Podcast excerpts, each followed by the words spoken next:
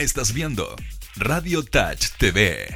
Sigue con Doble Amarilla. Debate, discusión, opinión, fútbol y más. Síguenos en Doble Amarilla.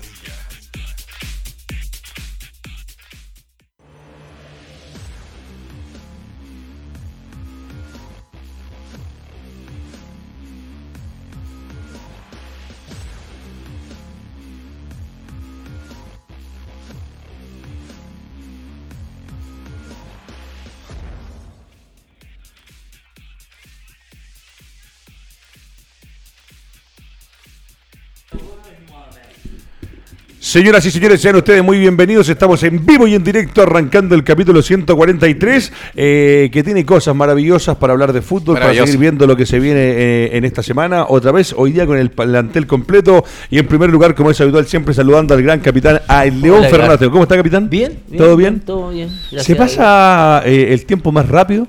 Hoy día, hoy en día, a nivel mundial, a nivel global, pareciera que ya estamos llegando casi a final de año. Estamos eh, eh, a 10 de septiembre. A 10 de septiembre, pareciera que ayer era marzo y estábamos arrancando el año. Ayer yo estaba, justamente tocábamos el tema con mi hermano y yo le decía, estamos en septiembre. Va a pasar septiembre y ya vamos a estar prácticamente en el Final de año. En octubre. Sí. Eh. Mauricio Pozo, ¿cómo estás? Bienvenido el gran Mauricio Pozo, Pozo. pozo. ¿Todo bien? No escuché. ¿qué? Contento, tranquilo, esperando el partido de Chile. Va a ver qué, qué nos depara el técnico Rueda y algunas modificaciones. Se Ya dicen que hay- hay dos confirmados. Meneses, se habla de eh, Bravo. Bravo, Cristian Bravo. Vamos a ver si Perfecto. mantiene la titularidad a Claudio Bravo. Profesor Gilbert, gustazo volver a tenerlo junto a nosotros. Eh, ya voy a preguntarle, ayer no pudimos hablar con el profe con respecto a- al retorno del más grande de todos los tiempos al fútbol, pero que eh, hay opiniones eh, diversas en el mundo con respecto al real estado de salud y a la capacidad que va a tener para volver a estar a cargo de un equipo. ¿Cómo está, profesor Gilbert? Hola, ¿qué tal? Bueno, sí. Eh, yo no soy fanático como tú de, y no tampoco creo que sea el más grande, pero, pero sí a mí me da, me da pena ver a Maradona.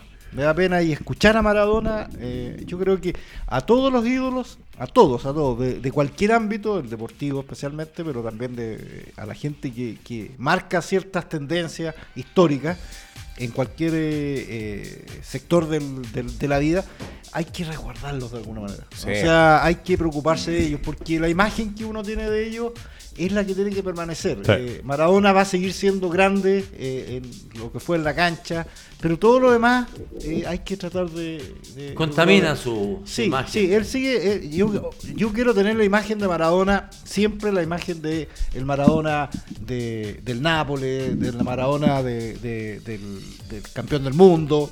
Esa es la imagen que yo creo Hasta el que- 94. Claro, pero O hasta el 97 que se retira en Boca, que todavía jugaba bien, o cuando después se opera Claro. y hace la noche del 10, que todavía estaba en perfectas condiciones. Y por último a Nelson Oces, que ya tengo información que está trabajando en su próximo libro. ¿Cómo va eso? Sí, estoy trabajando en el próximo libro, pero sabes que me toca también lo que dice Sergio Gilbert, porque aparte que soy gilberista, ah, eh, Ahora, públicamente, cuando- cuando- claro, cuando estoy yo acá. yo No, coincido, Ha dicho otras cosas. coincido- lame bota que y no coincido con este fanatismo irracional de Edgardo Díaz, de Diego Armando Maradona.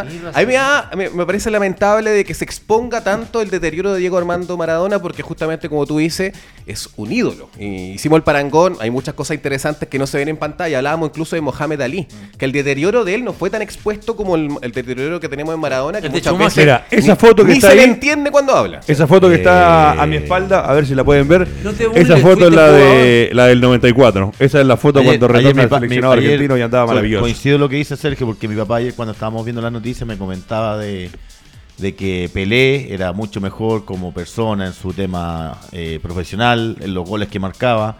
Eh, y le daba pena. Eh, para él es Pelé primero. eh, para mí lejos, lejos, dice. No, y Pero técnicamente, dice que era más y completo. le da pena lo de, lo de Diego, independiente, te insisto, un gran jugador. Pero está también el tema económico. O sea, ustedes ven y, y se pudo apreciar ayer todo lo que ha vendido en tan pocos días. El, te- el tema económico de lo externo de Maradona, De de, lo quienes lo rodean. de todos, Porque de, de Maradona propiamente tal. ¿Y tú crees que no gana también su, su Yo dinero creo que por gana-? Sí, pero- pero ¿cuánto pero- ganó en Medio Oriente? ¿Cuánto ganó en México, por eso, viejo? y ¿Tú gana, crees que él directamente necesita la plata? Sí. No. Sí, pero No, perdona, eh, no, Pozo, por favor. No, ahí está, su- ahí está, él- ahí estamos está hablando, equivocado momento- ahí está equivocado Nelson Oces, No, se lo no, él con toda su directamente. Él ha pasado han problemas. estafado No, bueno, señora. Por eso hay veces Es que hay que saber Maradona. escuchar. Se puede asociar directamente a una marca pero listo. pero qué, qué tremendo, qué tremendo teniendo el cargo que tiene el- o la profesión que tiene Gilbert, que usted es periodista, eh, que hable con esa autoridad Que con respecto necesidad a lo, que, económica. a lo que te acaba de decir Sergio Todos Gilbert. tenemos Él hoy día en Italia tiene un Oces. proceso, una cantidad de una demanda, ha sido estafado en el último tiempo dos o tres veces por una cantidad, una fortuna, y evidentemente, como dices tú, ha tenido la suerte por ahí por acá que algunos jeques en Arabia o en los Emiratos Árabes lo llevaron y lo tuvieron y lo recuperaron cuando en un momento las finanzas de él estaban en el piso. Recuerde que hay, eh, deportistas como Mike Tyson que despilfarraron fortuna de Perfecto. 380 millones de dólares. Cafú. Pero, o sea, hay que tener cuidado cuando dice, no, si No, está sí, asegurado. yo tengo cuidado, yo tengo absolutamente cuidado. No obstruyas a que yo dé a conocer mi opinión respecto No, no, a Maradona. Pero si Una lo que tú me opinión, estás diciendo, pero tú me dices que está asegurado. acá. Ha periodísticamente. salido en muchos programas que no O está sea, tú asegurado. Estás, o sea, tú estás justificando lo de Maradona porque hay una necesidad económica. No, no, no. Está obligado que, a hacer que lo que le está falta haciendo. y que no está, no está tan asegurado como dices tú. Que tú hablas con autoridad y dices, no, está asegurado. porque esto? ¿Sabes lo que acaba es de una- decir el profe Gilbert ¿sabes que lo ha que sido es una necesidad? muchas veces. Cubrir una insuficiencia. Eso es. Bueno, yo creo que hay muchos que Ya, necesitan vamos trabajar. al Pero, fútbol. sí, vamos, porque. No, sí. pero es que sea, No, a, mi el criterio, a mi criterio subjetivo es una El irresponsabilidad lo que. Punt- invita a Edgardo a Puntero y ahí para que dialoguen este No, tipo si siempre se autoinvita, está acá. Ok. Bueno, eh, vamos a empezar y vamos a avanzar con lo que es eh, la pauta del día de hoy. Dice Chispazos de Víctor Dávila, noticia presentada por Grupo CTS. No basta, el Chile Sub-23 cae preso de sus errores ante la selección brasileña y que aparte, profesor Gilbert terminó eh, con golpes, con agresiones, con un jugador brasileño lanzando a un jugador nacional que parecía más lucha libre que eh, fútbol Sub-23. En Brasil se ve una generación que viene y que, ojo, hay varios que llaman la atención de los jugadores que estuvieron ayer en esta derrota de la selección previa al preolímpico de Colombia 2020. Qué envidia. Qué envidia. Cuando uno ve los, los jugadores de esa edad, bueno, y más chicos todavía, o sea, los 20, a los 17, ya ves jugadores brasileños que eh, están encaminados. Lo que pasa es que ellos también, eh, eh, la, la contra de ellos que tienen mucha competencia, entonces ellos tienen que estar a un buen nivel siempre porque decaen un poquito y se, y se olvidan los jugadores, jugadores que, que en, en esta categoría eh, son eh, revelaciones eh, y después uno los pierde de vista pierde. porque hay Ojo. otros que, que- Se los come Brasil. Sí, Sergio, claro. estábamos hablando con Fernando delante, que no pase desaper- desapercibido los 12 millones de dólares en la, en la cual fue vendido Víctor Dávila, donde Sí. hizo una gran campaña en de casa. Sí, Después Ah, se lesionó. sobrevalorizado. Sí, sí, claro. Pero es que acá en Chile no lo conocen mucho, Ah, algunas sí, personas. Son arreglos de los empresarios. Está bien, pero allá, porque pero allá en 12 mi casa- millones de dólares, compadre, no. Pero anduvo bien, Feña, ya hizo Sí, hartos pero no goles. puede costar 12 millones de No, dólares. Lo vendieron absolutamente. 12 Yo mil lo y, está enojado que- conmigo. No, yo Voy a estoy devolver la plata. que Carlos, en el fútbol, en el fútbol se sobrevalora a, a ciertos jugadores que obviamente son buenos jugadores, pero no pueden costar 12 millones de 12 dólares. millones de dólares, vale. ¿Sabes Lo- cuánto lo- costó Vidal? Pagaron. Sí, pagaron por Es él. proporcional. Lo que Años atrás. pues, es No, que pero incluso es en el que- medio actual, ¿quién vale que lo 12 que pasa- millones Años atrás lo de Vidal. Es que lo que pasa es que los jugadores van en la medida que te pagan la plata. O sea, ese, ese es el tema. O sea, no. Si, A mí me lo explicó usted acá en este mismo radio. Me dijo, lo que vale hoy día el jugador es lo que pagan por él. Claro, o sea, no. No, no, no vale eso. No, no, no. No, que no, si que, se, que se si entienda. hay- No Hoy vale día 12 yo pago, millones no, de no, dólares. no, no, Tú sabes lo que pagan por las inferiores de los, del Estoy totalmente de acuerdo contigo. No vale 12 millones de dólares. Lo que decía el profe Gibré. Hoy día vamos y vemos que venden a, a- a Luchito Pérez, que lo venden a, a- a Alemania en 10 palos verdes. Y tú lo veis jugar y decís, no, puede costar 10 palos No verdes. Cuando el equipo alemán pone los 10 palos verdes arriba de la mesa, en ese momento que lo que no quiere decir Sí, que- pero eh, hay gestiones. No, no, hay gestiones de no, los no, está bien, representantes. Ah, absolutamente. Morales jugó tres partidos No, no. en Colo Colo y lo tasaron en 6 millones Sí, de una dólares. locura. Absolutamente. Imposible. No, no, eh, pero eso es distinto. Eh, Cuando tú tasas a un jugador, o sea, Colo Colo puede tasarlo 100 millones de dólares si quiere. O sea, es una. es una- Por Ignacio Duma están pero cinco si viene- millones, cinco pero, palos verdes, pero, pero te aseguro que a- a- hoy a, a Colo Colo si llega una oferta por 2 millones de dólares por Morales, lo larga, lo larga igual. Por uno. Eso, es lo- eso es lo que vale finalmente. Por no uno. Vale, no, medio, vale, no vale 6 millones de dólares. No, no, no, puede vale. decir lo que quiera. Pero, Está bien, sí, Sí, las pero- platas que O sea- se ofrecen, si uno empieza a desmenuzar las platas, cuánto se lleva el representante, cuánto se lleva el representante del club en Europa, al final la- las platas se van reduciendo, pero y claro, y futbolísticamente, yo siempre hablo de eso, de lo futbolístico, lo que pueda rendir un jugador para que cueste esa cantidad de Ahora, plata. en, esta, ca- en este caso de los jugadores jóvenes, más jóvenes, eh, lo que eh, hay también un porcentaje de apuesta, de apuesta de el club que lo compra. Mm. O sea, eh, no es un jugador que ya está formado, o sea, no es lo mismo comprar a Cristiano Ronaldo sí. que comprar a un jugador a, al A Iván a- Morales, a- o a Cuba, no, para ponerlo a nivel internacional. A Cuba, el Mm. Cuba, el Cubo, Cuba, el, el El japonés, japonés. Ah. que llevó Cubo. Cu- Cubo. Cubo. eh, claro, eh, a Cristiano Ronaldo tú ya sabes lo que es, ya va a pagar más o No, menos lo que. lo- él vale lo él que vale, es. vale Sí, lo que es. Pero por cubo, tú dices, eh, eh, Real Madrid pagó ahora lo que ellos. Lo que vale hoy, más lo que ellos piensan que va a valer. ¿cachai? Y lo que les va a generar también con respecto al mercado Va- japonés. En el, ca- eh, ahora, eh, reducido esto al, al mercado latinoamericano y a lo que hace México y con estos jugadores como Víctor Dávila, que a lo mejor también uno encuentra excesivo en términos de plata, es que ellos apuestan a eso, apuestan a que, a que Víctor Dávila va a estar cinco años jugando en México, lo van a, a, a formar más y el día de mañana en vez de dos- 12 millones lo van a, lo van a vender. No, pero aquí van 20. que 12. Eh, Sí, pero Sí. imposible. Si pagan no, eh, 30 estamos todos no, locos, no, vuelvo pero Es que en México hay, hay harta, harta- Además que también muchos eso- valores altos, Feña. Eso es un valor tirado al aire. Porque te yo veo el fútbol mexicano. Yo he visto jugar al Necaxa, güey. a los- a- a- y, y no es la figura del partido, no es la figura Ah, del no, Necaxa. no, sin Ahora- duda, no, no, es, no, no, no, no es un jugador que uno dice extraordinario. No. Estaría en la selección adulta si costara sí. 12 millones. Ahora volviendo al tema de la selección. Eh, se notaba la diferencia de Brasil, o sea, Guerra arriba, el mismo Ávila, eh, Morales, bajitos, digamos, en, en estructura física, Araos, muy ausente, eh, no sé, ¿Cuánto costó Arao? Uf, hace rato ya... Jugó 8 partidos en la U y lo vendieron no sé Sí, cuánto. fortuna. Los representantes, pues Bueno, muy ahí- parecido ahí- al tema. ahí si estamos, ahí el- si acá- Dávila era de Huachipato, si no me equivoco, Sí, y- lo, y, lo, y lo mandan cuando estaba en divisiones menores, lo mandan allá. Imagínate. Y ha pasado con muchas, andan muchos sub-17 por ahí deambulando en algunos eh, equipos en Europa. Hay uno que está en Portugal, si no me equivoco. No, recuerdo. pero acuérdate el un caso central. el Simbi Cueva, que era, era, el- era sí, como el, fue al el- Chelsea. El gran, sí, pues Firmó era, en Huachipato, era, ¿no? era como el gran proyecto, un entrenador eh, que. Enrique, que- el Manchester El mismo United. Cristian Bravo. un entrenador que ustedes conocen también, Fernando Carballo, cuando era entrenador de la sub-20, cuando salió de la sub, me dijo, eh, el Simbi Cueva, yo eh, la próxima vez que entreno un, un equipo, va a empezar mi equipo con el Simbi Cueva. Es el mejor jugador. Estamos hablando hace de, del Cuando de jugaba en la de sub- selección. Cuando jugaba en la sub-20.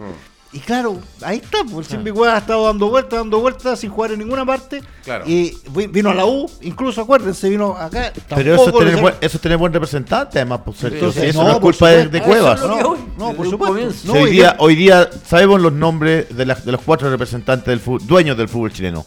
Y casi todos lo sacan desde muy chico. Anda a darte una vuelta hoy día a las divisiones menores. No vas a encontrar a ningún chico que no tenga representante. Ej- pero, Todos por tienen ejemplo, a diferencia del equipo chileno, tú ves jugar al equipo brasilero ayer y te das cuenta que efectivamente esos jugadores en el tiempo van a ser el recambio de una De selección hecho, ya- adulta. de hecho, el, el- el que jugó el Cuña, que le metió do- eh, dos goles, es, es titular en el Leipzig. es titular. Es titular en el Leipzig. Se pasa Y el- ¿ah? En- Y el en su arquero, el arquero también es titular hoy en Mineiro. Sí, en Mineiro. O sea, eh, estamos hablando de, de jugadores hechos. Claro. ah, O sea, jugadores que valen y que, y que No, ya hay- están. hay muchos que están en Europa. Sí, claro, por eso Sí, Leipzig en está. el está- Alemania sí, había sí, uno sí. también. O sea, si son seleccionados sub-23 de Brasil, por supuesto que están en los ojos de, de los más grandes del mundo. Lo mismo Sí. pasa con Uruguay Ahora, en esa categoría y, pasa- Ur- y- y Argentina. También pasa en el caso de los brasileños y los argentinos que también se sobrevaloran por ser argentino y ser brasileño. O sea, Claro. lo estábamos hablando con Fernando. ¿Y los antes- uruguayos? antes- y y, También. hay- y está- lo estábamos hablando antes del, del- Pero del también por programa. eso, ojo. Por ejemplo, el, el capitán, el central, el central de lo que fue expulsado. El tres.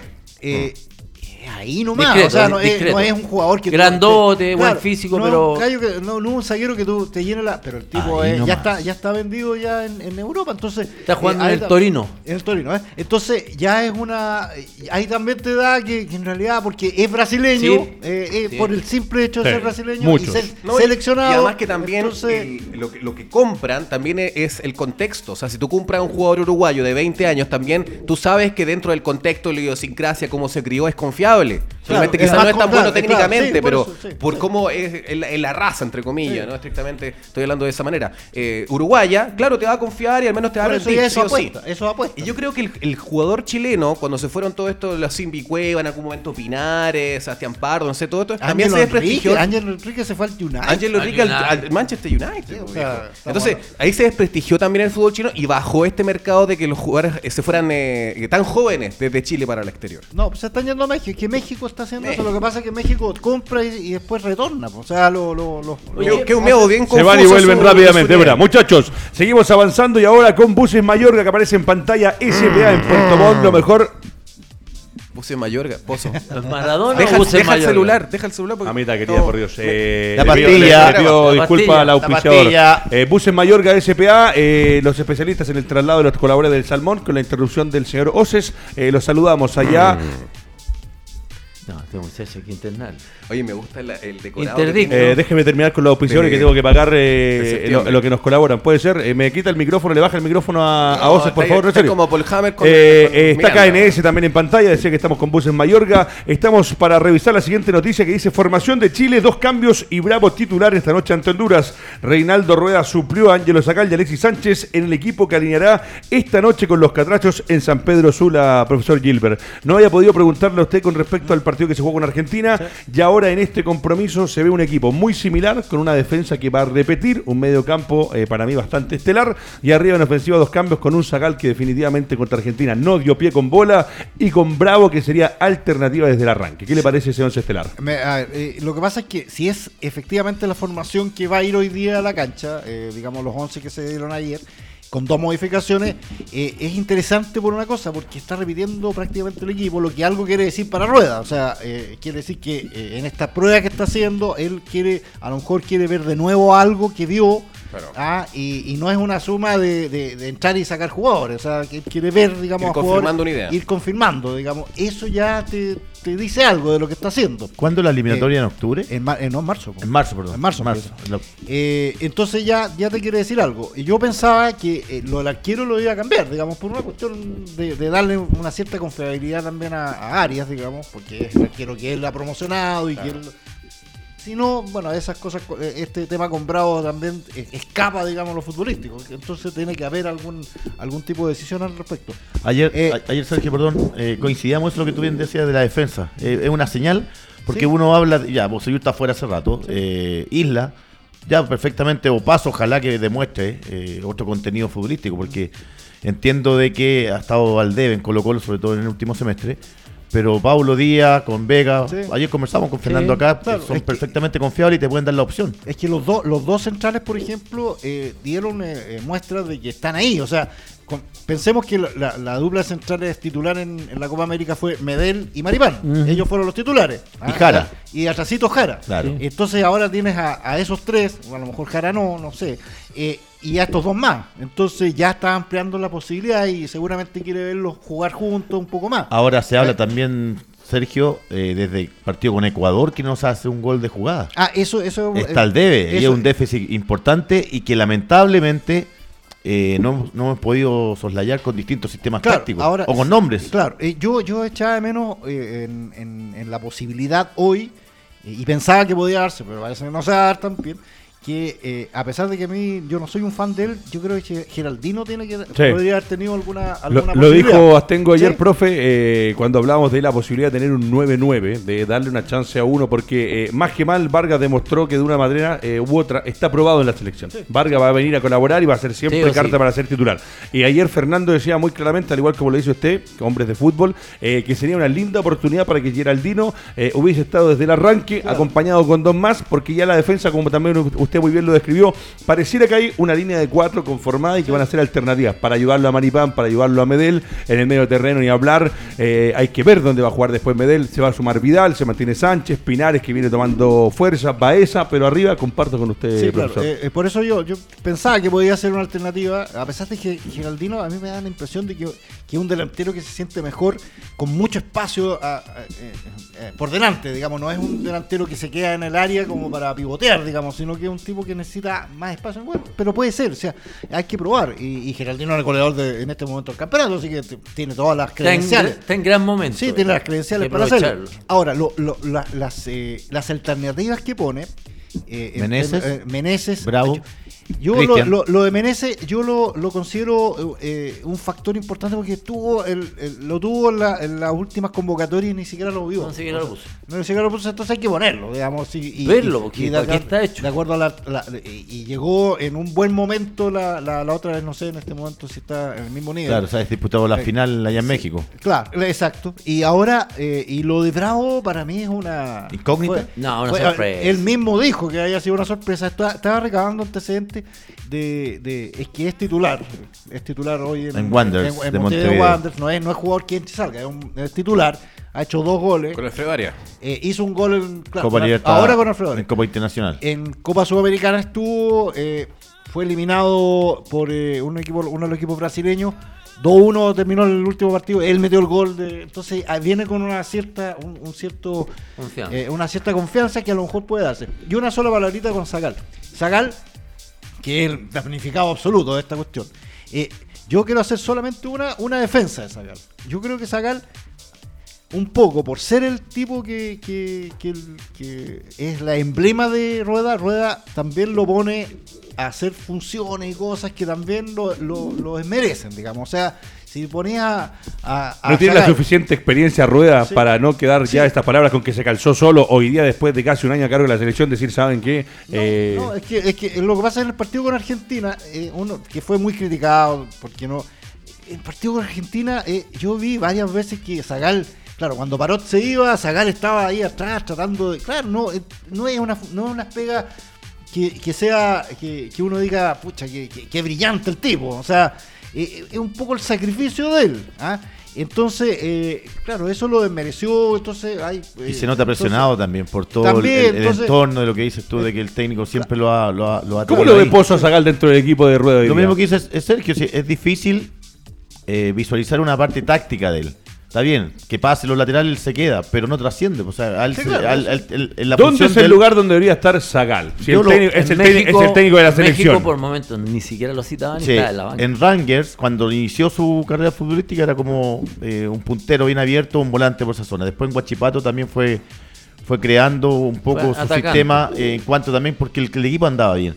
Ahora con esta selección, con escasez de gol, donde se está proponiendo un, un volante por izquierda, se habló de que iba a jugar de lateral izquierdo, entró Parot, junto a Parot hicieron una, una dupla ahí bien, bien tranquila, más Parot obviamente, pero él no, él no sobresale, o sea, no desborda, no tiene un centro, no llega al arco, cuando tiene que controlar se le pasa la pelota. Sí, llamar la Ah, atención. tiene Antes buena de seguir, muchachos, le voy a pedir a Maximiliano Prieto y a Carlos Soto que haga un repaso nuevamente por nuestros auspiciadores, a cada uno de los que hace posible, incluyendo, como les decía muy bien, a Buses Mayorga SPA, que en Puerto Montt son especialistas en el traslado de los colabora- colaboradores del Salmón y al resto de las marcas que están junto a nosotros, entre ellas Pablo Gaona, Lubricantes en línea, Grupo Más y todo. Fernando Astengo, eh, Zagal, lo dijiste tú, leíste, lees muy bien cosas que opina el mismo profe Gilbert con respecto a lo de Geraldino. Eh, Zagal sale en este momento donde no dio con Argentina. Eh, ¿Justifica un poco lo que escuchó recién de Gilbert o sencillamente para nosotros yo creo que eh, todavía no está a la altura de ser seleccionado y que es más lo que Rueda dijo en un momento que está casado que lo hace volver a llamarlo una y otra vez?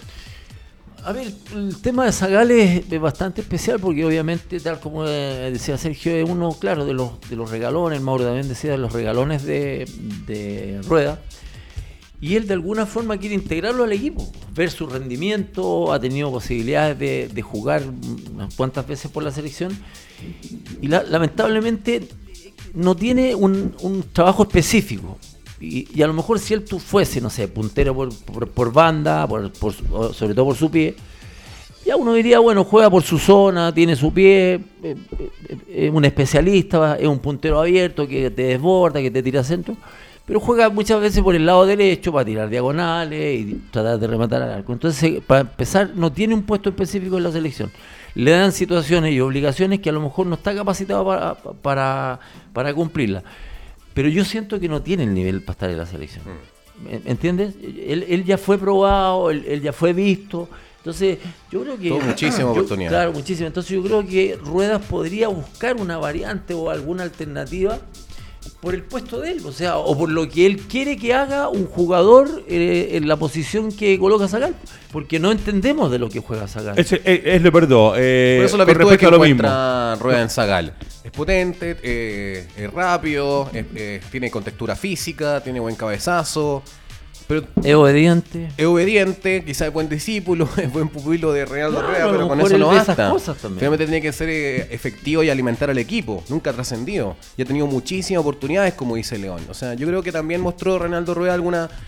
Eh, quizá alguna señal de que quizá ya no va a confiar tanto en él por el cambio que hizo durante el partido contra Argentina. ¿Para qué más? Y quedó preso sus palabras cuando dijo Zagal y Fernández son titulares. Bueno, Por- pero Fernández ya no por- está pescando. ya, o sea, Por eso te digo. A Junior Fernández. Por eso digo que se está con- se está contradiciendo en cosas que comunicacionalmente creo que las, las dijo de forma muy visceral y sin razonar un poco en decir yo no me puedo casar con ningún jugador. Ahora, ojo. Rendimientos suben y bajan. Ojo que hace rato ya que en la selección se vienen observando jugadores independientes de que a algunos les guste o no, eh, que Rueda los llama. O sea, el caso de Cristian Bravo, el caso de Rubio, el caso de Zagal, el caso de Junior.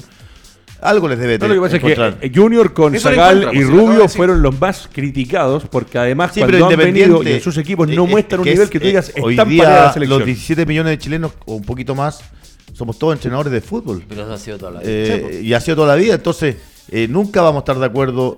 A algunos no les gusta el trabajo de Alexis, a otros les gusta cómo es Vidal, a otros no les gusta lo que es Charlie, y así va sumando. No, Entonces, pero ellos hay tienen discusiones. un aval, tienen Sí, un, han ganado tienen mucho, un piso, un piso importante. O sea, que lo que voy yo y, y mi, mi inquietud apunta a que Rueda mira a estos jugadores y algo les debe encontrar. No Eso sé, velocidad, trabajo física, técnico. cabezazo, lo pongo al lado de Gilbert, al otro lo pongo al lado de Fernando, al, otro al lado de Osa. Algo, el algo promedio de estatura. Eso le encuentra a. Entonces ahora Meneses, que en su momento, como bien dijimos recién, fue trascendental en México, no lo colocó. Ahora es opción. Ojalá que juegue y rinda. Y ojalá que sea también eh, titular, o sea, o no titular, que ingrese rápidamente Geraldino, que a mí me gusta mucho. Bueno, acá Juan Carlos Avendaño nos dice, muchachos, tercera vez que se los digo, Zagal es sobrino de una prima de rueda, por lo que si es necesario será tercer arquero, ja, ja, ja. Saludos de Puerto Montt. Eh, Rodrigo Vargas, Buena, Schwarzenberg también dice, le dan con Zagal, bueno, si es parte de la selección, maestro, y es uno de los hombres criticados y hoy día va a ser uno de los que eh, son uno de los dos cambios que hay fuera de la selección. Pero ahora un tema importante también, eh, hay jugadores como Leonas Tengo para mí, eh, que cuando entran a la cancha con la jineta o sin la jineta tienen liderazgo igual. Y me parece, Innato. y como tampoco lo había podido conversar con usted ni conoce, sí con el Mauro y con Astengo, eh, hay un tema puntual que tiene que ver con que eh, Bravo con o sin jineta, lo dijo él mismo, habla, ordena, te grita, te putea y es un líder innato dentro de la selección y se dice, se dice eh, que ya está definida lo de la jineta y que sería Va a Claudio Zagal, Bravo el- va a tirar la moneda y va a salir. Ah, No, sería a Charles Arangui. Lo que pasa es el tema de, eh, por lo que yo sé, digamos, esa sería la, la, la idea, Charles. Ahora, lo que el tema de Bravo y la jineta es tan. eh, yo, yo siempre he dicho y, y- y corroboro lo que dicen los jugadores. O sea, la jineta es, es un símbolo, pero no es una no es nada más. O sea, en el fútbol no trasciende tanto sea, ser no, capitán. no, o sea, eh, eh, yo me acuerdo, había veces que se decía años atrás que eran solamente para ir a elegir lados. Esa era la, la función del capitán, ninguna más, digamos. Eh, pero obviamente uno piensa que hay alguna cierta, una cierta eh, eh, ascendencia que tener. Lo que pasa es que Claudio Bravo, claro, tiene esa ascendencia y, y él mismo salió a decirlo el otro día. Yo soy el que sigue hablando eh, más en el camarín, o yo soy el que. eh, y los jugadores eh, dijeron, un jugador, no me acuerdo quién fue, el que más gritaba, el que más Parot. escuchaba. Parot. Claro, el que más escuchábamos en el, cal- de la cancha era, era a Bravo. Entonces, el liderazgo de Bravo no, no se va a definir porque tenga o no tenga la sí, jineta. va a seguir siendo líder igual. Ahora, lo que yo sé es que sí es, es un problema todavía de toda esta cuestión, porque, en- en- o sea, es un tema, es un tema. ¿ah? Eh, que, El tema eh, es Medel y Vidal. Sí, exactamente. Yo creo, y, he, recibido, he recibido cierta información de que, de que claro, ellos al ver a, a- a Bravo en el, en el arco también dijeron, pucha, profe, no, ah, pero, ah, que no, no llegue la, la presilla, la, la jineta. Que se O dediquen sea, a jugar el partido. O sea, Tremendo, o sea, mira. Entonces, eh, si es así, eh, es- un tema, si es un tema, si esta cuestión se va a tener que resolver. Yo, yo creo que Bravo sigue siendo un buen arquero, que tiene que estar en la selección, eh, pero, eh, pero tampoco contr- contribuye mucho las declaraciones de Bravo te quiero hablar, viejo. sobre eh, ¿Cómo sí, yo sigo siendo yo sigo, yo sigo siendo líder acá Es que Yo yo soy el que mando yo más, yo soy el que, yo soy el que más me escuchan. O sea, yo, Sí. diría, yo diría lo mismo, o sea, independiente tenga Pero la igual- jineta, No, yo no, soy pero un líder dentro sí, de este grupo, claro, tengo pero- más años, tengo, más, tengo, Claro. tengo campeonato. Ahora, volvemos a lo mismo. Él responde eso porque los periodistas le hacen las preguntas para que él salga decir. ese caso y yo creo que no. Él se fue por, la, sola. Él quería decir eso. Sí, no, sí lo quería decir. No, no, no. Hay Ah, veces que. Ustedes no lo querían Tenemos escuchar. vidente. Mira, No, no, no, sí. no, lo evidente, weón. Maradona no tiene problema económico. José conoce las finanzas de Maradona y el banco tiene la plata, el místico, el místico. Sí, no, el sí, místico ese. A un programa aquí en la radio con Pedro Ángel. No, cuando, cuando los jugadores quieren decir algo, lo Mira, dicen. Quique González dice, hay que jubilar de una vez por todas a Medel y a Vidal. Hay, hay, hay algunos que están a favor de- del gran capitán. Ahora, eh, Fernando Astengo, eh, y después le voy a pasar la pelota a Pozo. Eh, Gilbert dice algo que es con respecto a que más allá del capitán muchas veces eh, era el que iba a lanzar la moneda. Para mí, el, el capitán eh, tiene varios deberes y funciones más, a pesar de que muchas veces se ha visto muy bien, como decía el profe. Eh, pero el capitán a veces cuando hay un momento difícil dentro del partido, una situación de calentura, es el que grita, te dice, no, tranquilo, porque le hacen más caso. Cuando se está perdiendo, el que te motiva, te ordena dice, vamos nomás, que recién es 1-0. Eh, ¿Influye que la tenga o no la tenga? Para mí sí, Bravo debería tener la jineta de Compartimos, capitán. compartimos. Porque, A ver, antiguamente se elegía hasta por la edad el, el capitán, ¿cierto? El más, el más el más viejito, antiguo, claro. esto, pero no significaba que fuera un Titular, líder ni, ni que ah, hablara. no O, o elegían el mejor jugador. Al que O- era como sí, el mejor. sí. Por ejemplo, te, te pongo el caso de Messi. Messi es, es- es- es el capitán de la selección argentina y de Barcelona. Sí. Y tú decís, será, o sea, el tipo. Es que él es Ahí- ahí hay un caso ejemplo de que no gravita, diferencia. no gravita. Hay- es un líder futbolístico. Claro, claro. Que en el fondo, tipo, cuando claro. toma la pelota, él lidera muchas cosas eh, en el resto de los jugadores. Hace que el equipo avance, hace que el equipo empiece a tocar. Él tiene un liderazgo futbolístico. Puntualmente el tema de Bravo. Bravo es un tipo que ordena, un tipo que grita, un tipo que te que he escuchado, muchachos, presionemos más, achiquemos más, ordénense más. Entonces, no es que sea un simple detalle, porque si yo tengo en el arco, puta área y voy a, no sé, pues me da una- un gritito por aquí, un gritito por allá, pero veo a Bravo empoderado, veo Sí, a un arquero no. de Manchester United, arquero del Barcelona en algún momento, veo otra cosa. O sea, yo te aseguro Sí. que los rivales ven un gigante en el arco, pues, si Estoy de Bravo tiene su currículum. Bueno, vamos a ir eh, Comparto, con el tema subsiguiente, no siguiente, porque habló uno que sabe mucho. Eh... Mamita querida, por Dios. Serio. Lo único que, lo único que pido, lo único que pido es que la esta voz sea la, la- la última citación, que después se dedique solamente a su programa. A mí déjenme con Gilbert, con Astengo con Pozo. güey. Vayamos, será sábado 18, Eh, ¿no? Valdemar Méndez, de- Jorge Valdivia tiene que estar en la selección chilena, dice la lista de Fox Sports, subrayó la necesidad de que el mediocampista de Colo Colo vuelva a la roja dependiendo de cómo esté físicamente y aunque sea como un plan B. De todas las cosas que uno ha visto en la selección, una de las que más está al debe, y acá voy a partir con Mauricio Pozo, ha sido la generación o eh, la, la profundidad, la habilitación, el buscar pase. Y el otro día tengo decía una cosa muy cierta.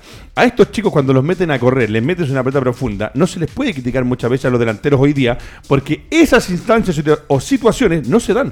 ¿Cuántos delanteros? Tú hablabas de que hace no sé cuántos meses no hacíamos un gol de jugada, pero ¿y cuántas veces hemos le hemos dado la chance a los muchachos de que hagan gol de jugada? Bueno, se le dice mi gran amigo Valdemar Méndez, quien se casa, así que yo ya le tengo el regalo, un juego vaso, ¿ah? Así que para que... Yo voy con la alcucia y ves con los vasos. Saca jugo. Saca jugo, está listo ya mi gran amigo Valdemar.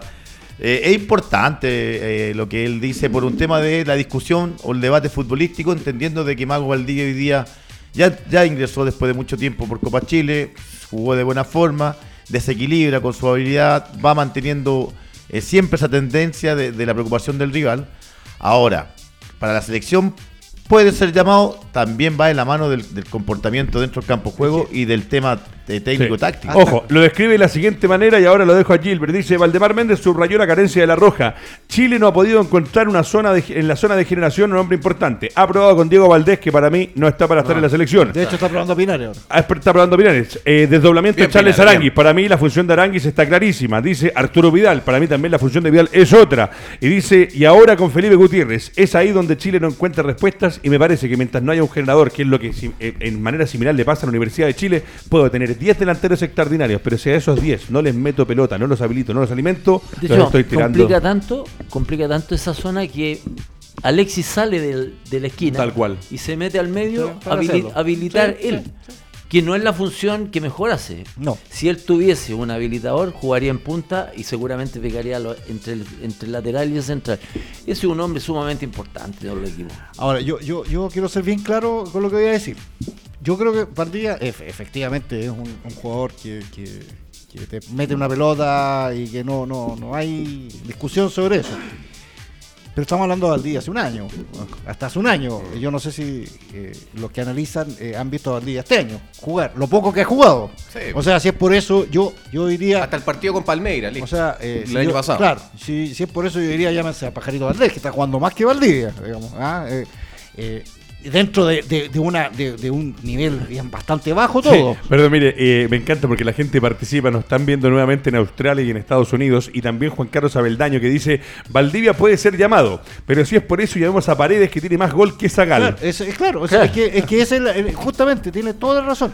Porque si es por eso, claro, eh, en este momento eh, Esteban Paredes está metiendo goles, entonces nadie mete goles y entonces... Pero eso también a habla, de la Entonces, carencia de los mediocampistas claro. que tenemos en Chile. No, no, eh, ahora, si tú No me hay. dices, ah, ah, No pero si tú dices, voy a llamar al día, ¿para qué? ¿Para probarlo? ¿Para estos partidos? No. ¿Lo vas a llamar para la eliminatoria? No, ¿Para qué lo para que te a solucione un problema. Pero ya, si una vez llamaron o sea, a Paredes que no, dijeron que no, no iban a llamar y te no, fue el pero, partido con o sea, lo vas a Uruguay. llamar, lo vas a llamar para Tal jugar cual. un partido con Honduras a Valdivia. No. Hoy, Hoy, en No, serio. porque tampoco está rindiendo creo, ese nivel. Por el formato que tiene la eliminatoria, ah, que es distinto al formato que tenían antiguamente, donde tenían que estar exactamente todos en su mejor momento, esto va variando. Entonces, a lo mejor en algún partido. eh, Estando en un muy buen nivel, como dicen por ahí, los tienen que estar los mejores. Claro, Valdivia a lo mejor te va a servir porque eh, entonces llámalo para ese punto. Pero el pensar que Valdivia tiene que estar constantemente en la selección o que tiene que estar no imbuido en un proceso para el mundial, yo No, creo que es, con eso. o sea, es es eh, eh, irrealizable. Eh, no, no, no nomás. O sea, eh, tiene, ojalá que esté otro jugador. Cuando se fue, se fueron los goleadores del fútbol chileno, Zamorano y Sala, también nos pasó lo mismo. ¿Y qué vamos a hacer? Vamos a dejar. Sala llegó hasta un momento, y dijo ya, no- ya no, hizo dos goles en, en- en Uruguay. Uruguay, hasta luego, gracias. Eh, eso es. Eso es. Entonces, pedir, e insistir en que, en que lo que teníamos, teníamos a Valdivia, bueno, si a lo mejor en un partido puntual Valdivia lo llamas y si él quiere o está en condiciones o es un buen momento, perfecto, ponlo, ponlo. Pero no lo pongamos como Como el de este- Salvador. De, este proceso Sí. y que este va a ser el, el jugador, el 10 de Chile en la eliminatoria. O como que estáis descu- descubriendo la pólvora diciendo que llamen a Sí, Valdivia. ya o sea, con el tema Perfecto. Valdivia. Muchachos, Eh, vamos a hacer una dile a- pasada dile a rápida. Que nos manda todo también cosas de regalo, porque es el único que nombra. Vamos a hacer una pasada rápido por tres temitas para después meternos en el martes de, de la B. Eh, la primera, dicen, eh, en Calera encontraron exagerado el reclamo de la Católica por los 10 partidos que le dieron a, a Matías Labra. Lava, Lava. Eh, yo Lava. creo, Lava, perdón. Yo creo que viendo una y otra vez la jugada, hay una fuerza desmedida considerable. La lesión que se provoca es gravísima. Ahí no sé, se la dejo a ustedes, especialistas, uno como jugador, otros como periodistas. ¿Qué te parece a ti la sanción que hubo? ¿Te Eh, parece bien la 10 fecha? El reclamo de Calera. Yo creo que hay que marcar un precedente, sobre todo entendiendo que las canchas sintéticas van a seguir siendo un factor, eh, a pesar de que ayer algunos había discrepancia en los canales abiertos de comunicación en los bloques deportivos, de si influía o no, algunos decían que sí, otros que no, pero la, la fuerza desmedida, la vehemencia con la que va, creo que es a tener en consideración. Vamos ¿no? a ver aquí, vamos a ver aquí qué opinan. no, lo, que pasa es que yo he visto fuerza, fuerza de medida puntualmente en Isaurralde. Isaurralde ha tenido la, la suerte de que no ha fracturado a alguien, porque yo lo he visto en partidos donde se tira con los dos pies y te hace volar y le muestran amarilla. Sí. Pero en otro Lo- momento. Lo dijiste Isaurralde- tú, no me acuerdo qué partido fue que dijiste, jugó gratis y esto Jugó debía haber gratis sido medio tiempo, roja. le pegó una patada tremenda a un jugador. Y Sobralde es un jugador, un jugador. Sí, fue un jugador, es un jugador súper violento. Yo creo que hay que incluso calmarlo y decir, ojalá que entienda lo que lamentablemente le pasó al gato Silva, que él puede caer en eso, en esas situaciones, porque él, él va de, de una manera demasiado desmedida. Estando en Colo Colo, obviamente, la amarilla va a ser antes que claramente que la roja, a pesar de que la, la- la situación puede ser para expulsión. Que se discutió en algún momento una, una patada que pegó ¿Ya eso- sí? No, sí. No, no, digo, te diga un jugador, Sí, un ex jugador sí, de Colo Colo. sí, no, sí. no, en- en- Yo creo que Católica, Colo Colo, la U y Colo Colo sobre todo los otros dos. tiene eh, permiso de repente para ir más fuerte de lo normal. Pero yo considero que efectivamente tiene que ser eh, eh, un ejemplo este tema de, de los partidos, porque la verdad las cosas es que hace tanto tiempo que no veíamos una lesión de este tipo, Sí, tremendo. eh, que mm, si no, no la paras a tiempo, yo creo que la violencia va a continuar, porque hay árbitros que dicen, el juegue y juegue de repente hay que tener mucho criterio Sí. y mucho ojo en, el- en cuando tú sigues la jugada. Sí. Y que acá muchas veces se malinterpreta el juego juegue. A ver, Ose, quiero escucharlo, veía que No, usted es tremendo, es tremendo lo que pasó con el Gato Silva y me acuerdo muy bien lo que pasó, por ejemplo, con Marco Sebastián Paul, eh, jugando por. Santiago Wander con Viskupovic. Que fue tremendo y no recibió ese tipo de sanción. Claro, eh, finalmente generar un precedente muy positivo de aquí en más para que no ocurra lo que eh, está al borde de, de pasar con Insa- Juan Manuel Insaurralde, pero creo que si no hubiese sido un jugador de Unión La Calera no le hubiesen dado 10 fechas. Si hubiese sido un jugador de un equipo grande le hubiesen dado 6 o 7 fechas. Eso es lo que a mí me genera un poco Sí, puede ser. de, de distancia con, el- con- con lo que finalmente fue el, el desenlace, el dictamen, eh, de que fue desmesurado tra- por tratarse de un equipo tradicionalmente conocido como pequeño, un equipo chico, Unión La Calera.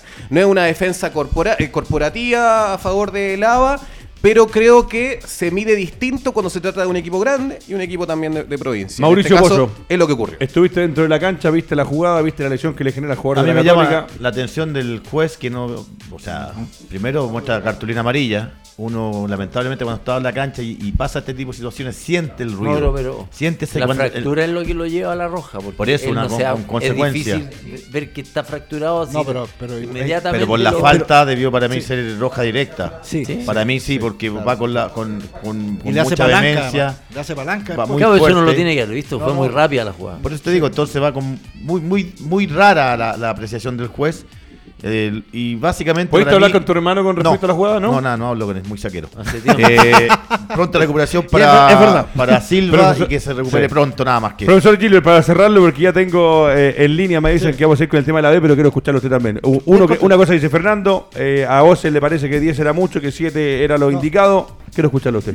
Bien cortito, sí. Eh, Deisler, yo le daría 10 partidos a Deisler. Eh, eh, primero porque por una cuestión de... O sea, no puedes no puedes eh, darle una amarilla y después darle roja por los efectos. Claro. O sea, porque no, no Eso es lo que- demostró amarilla por lo que vio. Por la y después, violencia. claro, cuando Mira, lo vio fractura... Perdón. Juan Esto- Carlos Baldaño. No, no, no. Esto lo escuché. No, no, no. Santiago Vargas Pulgar, otro que se va sumando y que también está apareciendo.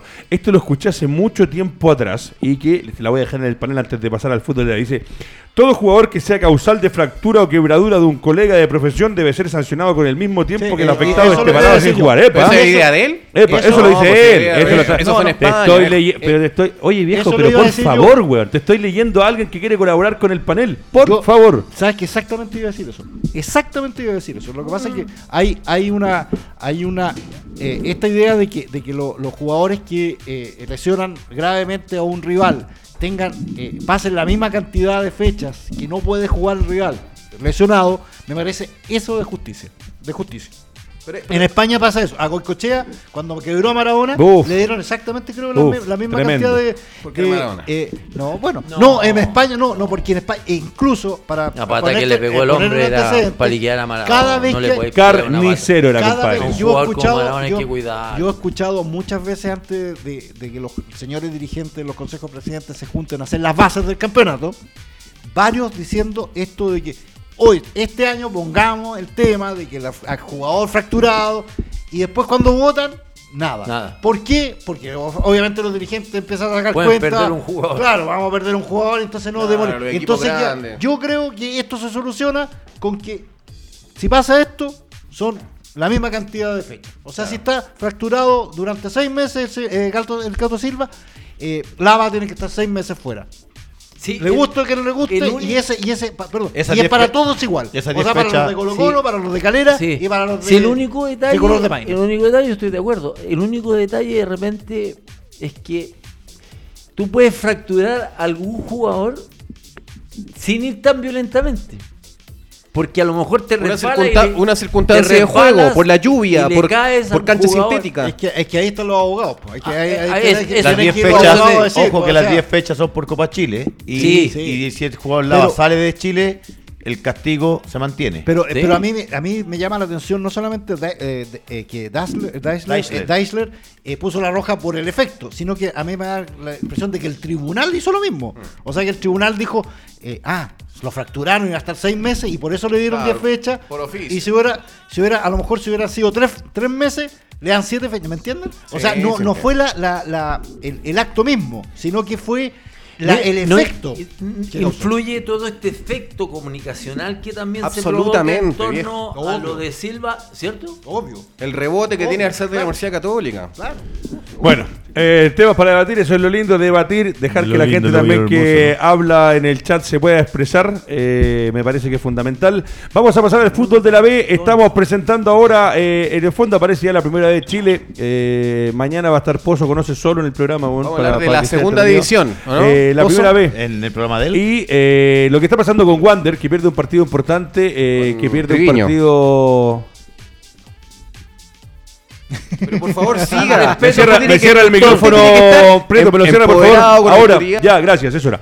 Eh, Miguel Ramírez que habla de una situación conflictiva que se va a comer la mierda por, por la derrota que sufre. En la B hay 10 equipos peleando en la zona alta, muy, muy com- eh, comprimida la parte alta. Equipos que quieren luchar, Cobreloa, Deportes La Serena, eh, van a tener que luchar de aquí a lo que queda del torneo que se va acabando. Antes de darle la bienvenida a nuestro amigo de la primera B, profesor Gilbert, la B que tiene una gran cantidad de equipos que deberían estar en primera y que por primera vez hace mucho tiempo se está dando una lucha donde se puede meter Temuco, donde está metido Wander, donde está metido Cobreloa, está metido Deportes La Serena. Serena. Un campeonato, como siempre, apasionante. Es súper apasionante la primera B. ¿En qué sentido? Porque en general, a diferencia de lo que pasa en la primera división, las fuerzas son más o menos equitativas. Claro, claramente hay, hay- hay equipos Por más la poderosos. forma que se juega. Pero también, pero hay, hay es más homogéneo en, en muchas cosas. Se tienen las mismas, las mismas dificultades. Son eh, equipos irregulares. Son equipos irregulares, exactamente. No, no son los jugadores, eh, digamos, más, eh, Más más top. Entonces, Claro.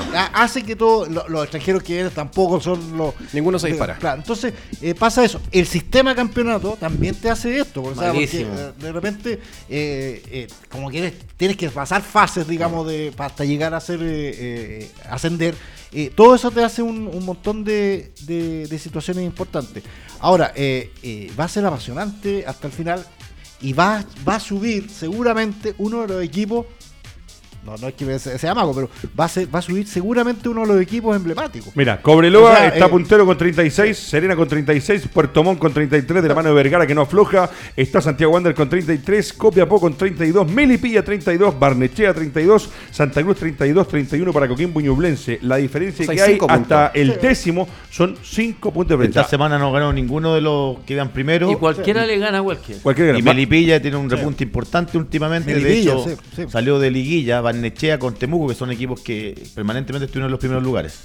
Mauricio Bozo, saluda a nuestro amigo que es del fútbol de la B, que va a estar dialogando con nosotros un par de minutos y todo lo que le quieran preguntar. Bienvenido, maestro, ¿cómo está? ¿Qué tal, eh, Edgardo? Gusto de saludarte, por supuesto, también a Sergio, a Mauro, a Fernando, ahí a todos los que componen eh, el panel. Acá los estaba escuchando atentamente y como lo mencionaban ustedes, está todo en un pañuelo en la primera B y respecto a lo que mencionaba Mauro de que Melipilla ha escalado mucho, de hecho es el equipo que eh, tiene mejor rendimiento en esta segunda rueda de campeonato. Comenzó en la parte baja de la tabla cuando se inició la segunda fase y ha sacado 16 de 21 puntos eh, posibles. Está puntero si armáramos una tabla de la segunda rueda y se le ha notado mucho porque también se metió ahí en la pelea por la liguilla y un campeonato que como lo adelantaban también ustedes, eh, todavía es muy difícil predecir qué va a pasar en la recta final, a diferencia del año pasado cuando a esta altura ya se veía que Coquimbo Unido estaba muy firme, muy sólido, sacando puntos importantes incluso en canchas difíciles como el empate 2 a 2 frente a Cobreloa en Calama cuando perdía 2 a 0 y se quedó con un hombre menos.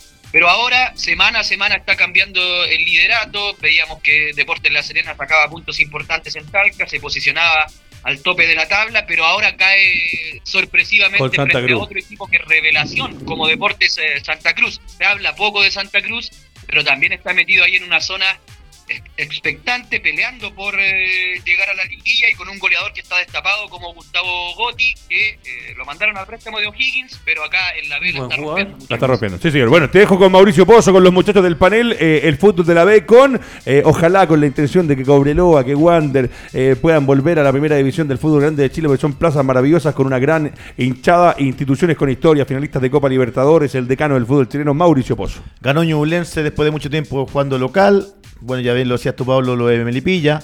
Preocupación en Rangers. ¿Qué sabes tú también de Santiago Morning? Porque por ahí se dice de que le van a descontar tres puntos. La verdad es que en Santiago Morning tienen eh, mucha confianza en la defensa que eh, han presentado. Ellos eh, aducen que no fue que no tuviesen los dineros eh, para eh, cancelar esta, esta deuda o este mes de, de atraso, que en definitiva fue por lo que tuvieron que presentarse ante el Tribunal de Disciplina. Y ellos confían en que van a poder demostrar su eh, inocencia en este caso. Y el tema se ha dilatado bastante. Yo lo he estado siguiendo y semana a semana se dice, esta semana debiese ya estar la resolución, se patea, se patea, se patea. Yo creo que cada vez que pasa una semana más es tiempo ganado para Santiago Morning, que como te decía yo, la defensa de ellos va por el hecho de que tuvieron problemas con el banco, no que las platas estuviesen, eh, no, no estuviesen y que la NFP, según lo que yo he averiguado a partir de, lo que me informan desde el club, es que estaba al tanto de esta situación. Ahora, ¿servirá eso? Lo tendrá que determinar eh, el Tribunal de Disciplina, pero por ahora Santiago Morning respira mucho más eh, aliviado porque de la mano de Luis Landeros está invicto, aunque le quitaran estos tres puntos, todavía seguiría con un pequeño margen de ventaja sobre los eh, colistas, principalmente sobre un Deportes Valdivia que no levanta cabeza, que a diferencia del Morning, que cambió de técnico, llegó Landeros, está invicto, dos eh, fechas sumando, le, eh, le ganó a Wanderers en la última, empató con Temuco. Sí, Valdivia no pasa nada. A, a diferencia con, eh, Norambuena solo suma derrotas, dos en el torneo Sí. nacional. ¿Te puedo hacer una pregunta? Sí. Y también cayeron en Copa Chile. Te dejo con el profe Gilo que quiere también eh, hablar del fútbol de la B. Sí, ¿y qué pasa con el tema de San Luis? Porque San Luis No- también, eh, el tema, eh, en, en dos palabras, es que eh, aparentemente ellos habrían regalado entradas a, a los hinchas, lo que está absolutamente prohibido. Y Valdivia, y no me acuerdo qué otro equipo están haciendo. Rangers. Y Rangers están haciendo, hicieron una presentación formal para que le quiten los puntos a San Luis. No, lo que reveló la semana pasada el presidente de Deportes Valdivia es que a ellos los estaban contactando de Magallanes Ya. para reunir los antecedentes y solicitarle a la NFP que abra una investigación al directorio de la NFP.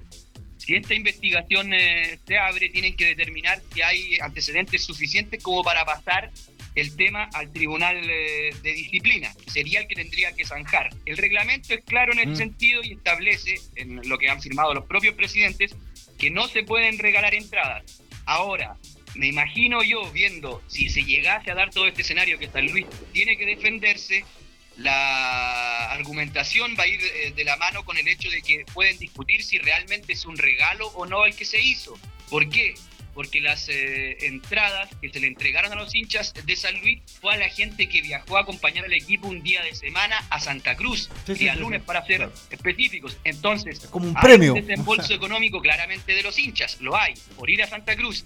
También pagaron una entrada y a partir de eso obtienen un beneficio. O sea, no me parece a mí que esté tan claro de No que realmente fue un regalo. Yo creo, yo creo que todos los clubes, como es habitual en estos eh, meses, cuando ya se comienza a definir el campeonato, tratan de reunir antecedentes, de ver Sí, sí. en el reglamento. Mucha cosa de secretaría. No va a pasar pasa, nada. Claro. Nada. Fernando Tengo, el fútbol de la B.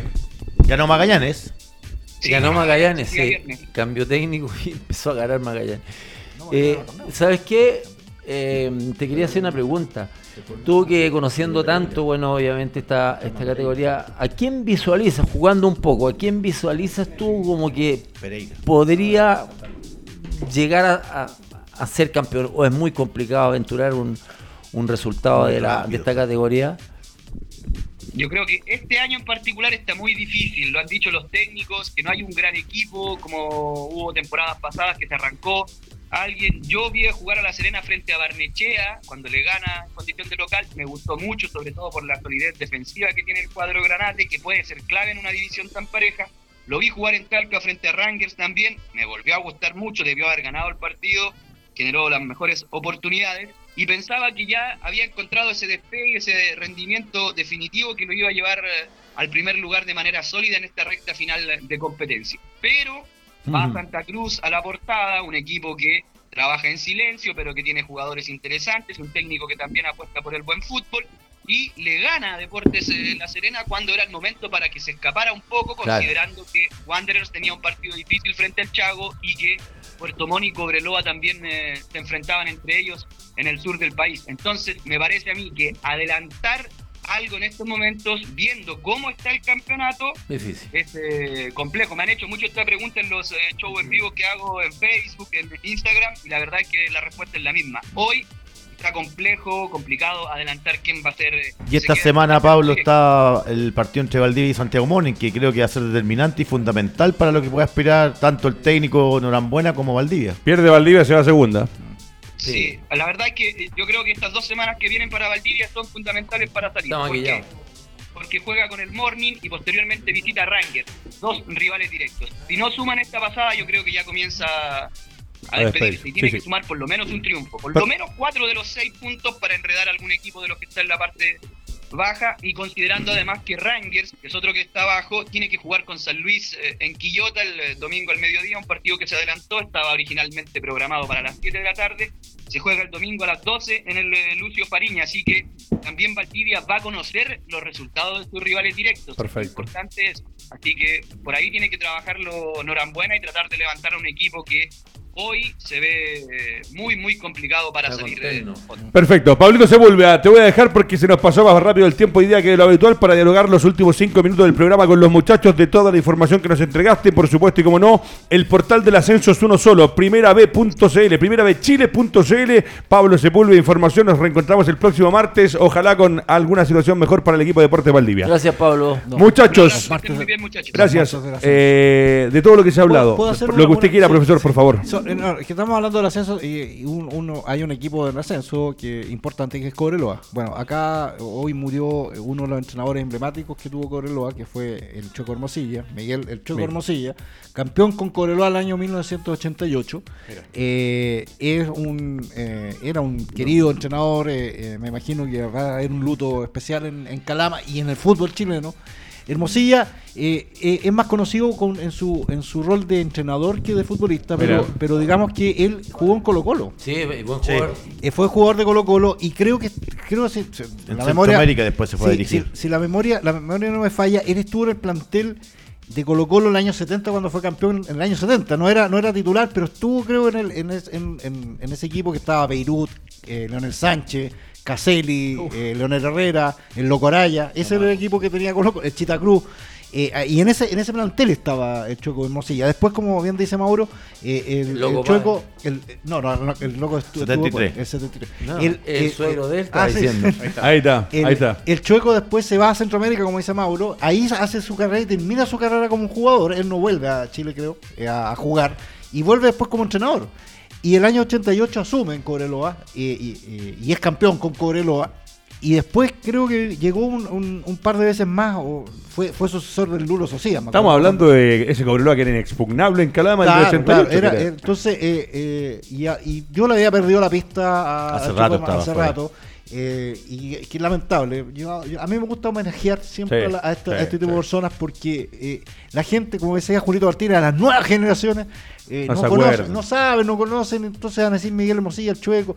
Eh, más que Chueco era el ciego Hermosilla, porque no veía nada. No. Ah, se sacaba, como dice el Mauro, se acordaba, se sacaba incluso los lentes para mirar mejor. Para mirarte de nuevo. Para mirarte de nuevo. Eh, pero era, era un, eh, una- un caballero, era muy bueno para conversar, para la anécdota. Eh, así que, sinceramente, un, un abrazo grande a la familia y a, y a los amigos y a Cobreloa que, Claro. y a Colo Colo también que están de luto. Bueno, Ojalá de- que se- dedicarle se- se el programa, eh, como siempre, como yo también comparto con Gilbert, creo que hay que hacerle homenaje hacia la gente del fútbol que a uno le dieron tanto, que tuvo la posibilidad de verlos, a los que no también, que se acuerden por ahí que el fútbol eh, no partió con Cristiano Ronaldo ni con Lionel Messi, que para atrás hay historia, hay selecciones, hay mundiales y hay futbolistas muy pero muy destacados. Mauricio Pozo, cerrando contigo, que eres especialista en la categoría de la B, lo de Valdivia comparto con Sepúlveda. Valdivia pierde este fin de semana y empieza a pensar en segunda división, en uno que ha sido un desastre de Con que cambiaron la muchas, dirigencia. no, hay muchas lesiones, eh, lamentablemente no ha encontrado el equipo, se, se- llega ahora Norambuena y también lo, lo- lo que es la parte alta, decíamos que no ganó ninguno de los primeros Nada. cuatro eh, y nadie supo aprovechar a excepción de Melipilla quien ya se mete de forma constante en lo que es la liguilla. Mira, eh, Fernández tengo también un Cobreloa que quiere, Wander que puede, eh, se van metiendo los equipos, como decía Gilbert, parece que va a ser uno de los grandes, los con historia que va a retornar al fútbol grande de Chile. Es tan complicada la, la primera vez porque fíjate que yo vi a, a Santiago Morning que juega relativamente bien y vi a Wander, que también son equipos que tienen jugadores que tienen buen pie. Pero era pelotazo tras pelotazo, pelotazo al área. horrible. Era pelotazo tras pelotazo, que un 9 la bajara, que la pivoteara y que quedara una pelota por ahí. Pero en cuanto al juego, poquito. Poquito. Eso quería hablar con Sepúlveda. Bueno, no, no, no hay, no hay tiempo. Muy, muy poco. Así que.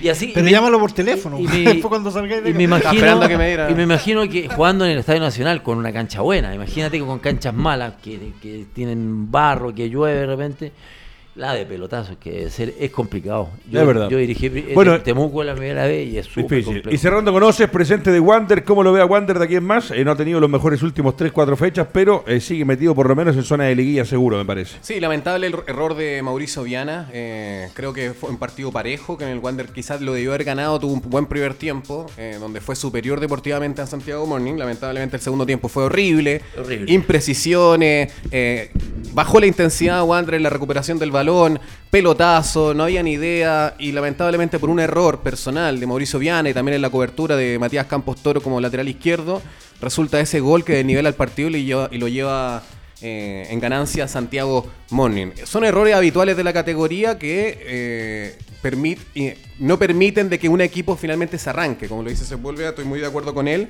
Eh, no existe un Coquimbo Unido, por ejemplo, que el que se dio el año pasado. Imagínate, Serena pierde en casa con Santa Cruz. Santa Cruz. Teniendo la posibilidad, obviamente. Y eh, claro, uno dice, son buenos entrenadores. Luis Antonio Marcoleta, Miguel Ramírez, Víctor Rivero, son buenos entrenadores de la categoría, que están en la zona alta, pero no se pueden No, disparar. Miguel, cómo se ha envejecido, mira, está blanco. ya. Impresionante. Ah, viene llegando de Mendoza, güey. Dirigir es del terror. ¿Qué pinta así, ah? ¿Qué pinta? Sí, Miguel Ramírez. Bueno, muchachos, eh, en otro día más, otro capítulo de lo que es el doble amarilla acá en www.radiotouch.cl. Eh, juega Chile con Honduras. Nos reencontraremos Hola. mañana para ver eh, qué tal esto que propone Reinaldo Rueda. A ver si andan derechos los que van a estar arriba hoy día acompañándolo a Eduardo Vargas. Por nosotros que gane la selección, que le vaya bien a Rueda. Tras los controles, Carlos Soto. eh, en la parte de producción también, Maximiliano Prieto, el Dream Team de Radio Touch tras las cámaras. Y agradecerle a cada uno de ustedes que nos siguió por nuestras plataformas. Recuerda que ahora también nos puedes escuchar en Spotify, en emisora.cl.